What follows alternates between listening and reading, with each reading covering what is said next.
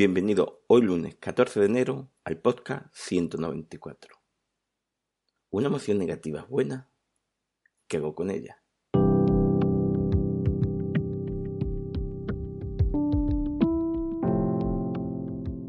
Bienvenidos de nuevo a Meditación Online y mi Funness, producido por pcadenas.com, el podcast donde hablamos de técnica, noticias, dudas, práctica y todo lo relacionado con la atención consciente plena y cómo podemos aplicarla.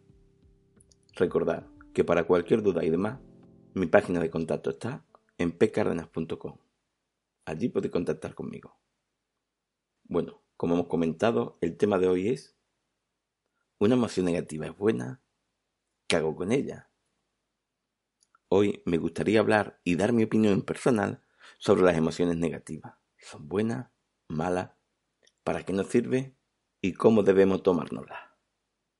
Quiero aclarar todo esto porque a veces yo mismo hago hincapié en que hay que trabajar estos estados negativos, las emociones negativas, y puede dar la impresión de que son malas. Pero realmente no es así, o no es del todo así. Está claro que las emociones negativas se van a producir, sí o sí.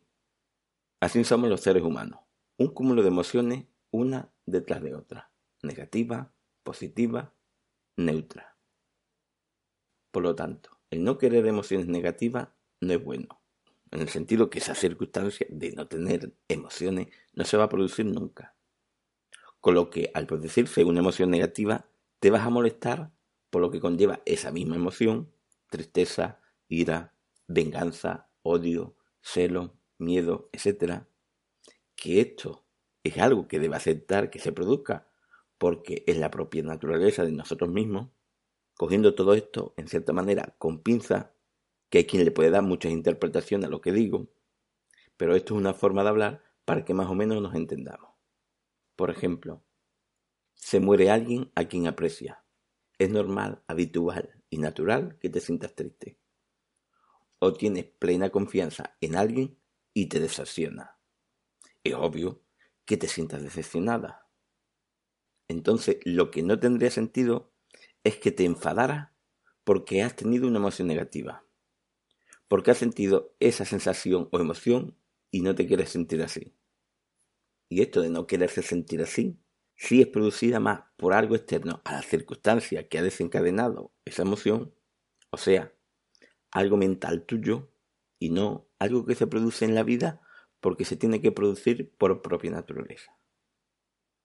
Por lo tanto, haciendo un paréntesis, si te ocurriera esto, debes trabajar en dos campos. Uno, aceptar la emoción que se ha producido y dos, trabajar ese enfado mental por haber tenido esa emoción negativa ya que son dos campos diferentes, uno es algo natural, entre comillas, y otro algo impuesto por ti misma o por ti mismo.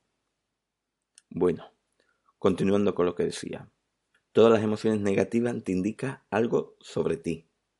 Al ser consciente de ellas, de que se están produciendo, debes aceptarla como hemos dicho, pero hay que saber que esa emoción nos está dando una información sobre nosotros mismos, no para que te moleste por tenerla, o para querer salir de ella, evitarla y no volverla a tener, sino para darnos cuenta de qué pensamientos, circunstancias, reacciones, etcétera, nos lleva a esa ira, a ese odio, a ese enfado, a esa tristeza, celo, a esa decepción, a esa crítica interior, etcétera.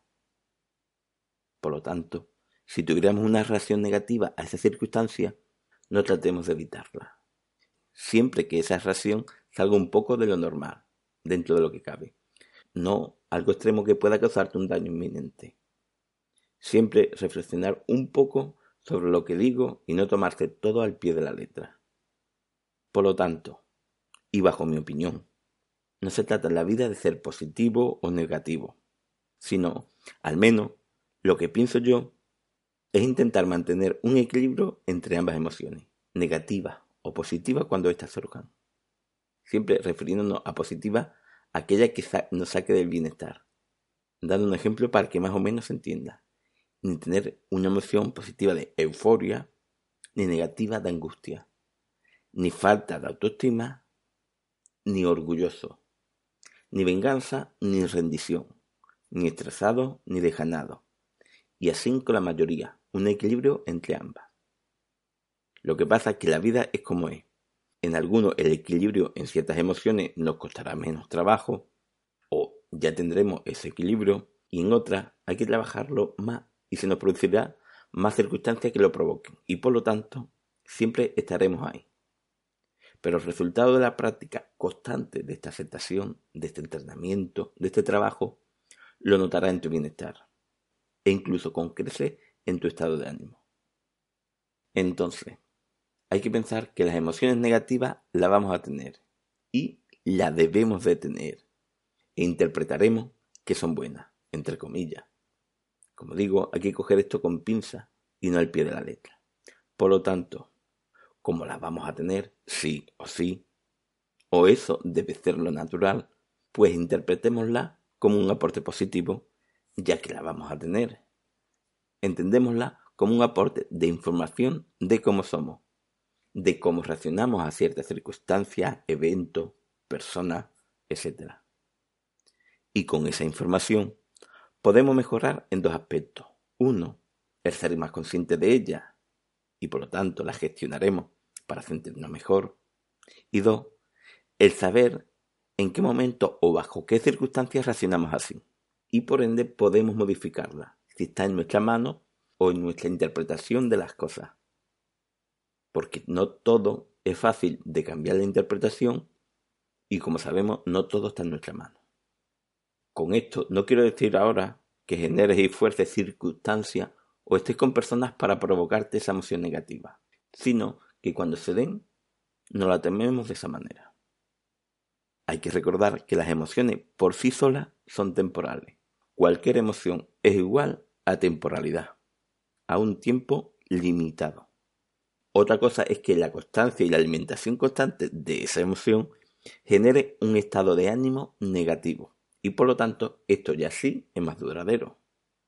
Por eso el trabajar esas emociones nos ayuda al equilibrio tanto en ese momento como a reducir y suavizar o eliminar estados de ánimos negativos que generen esas emociones. Bueno, espero que todo esto te haya servido. Gracias por vuestro tiempo.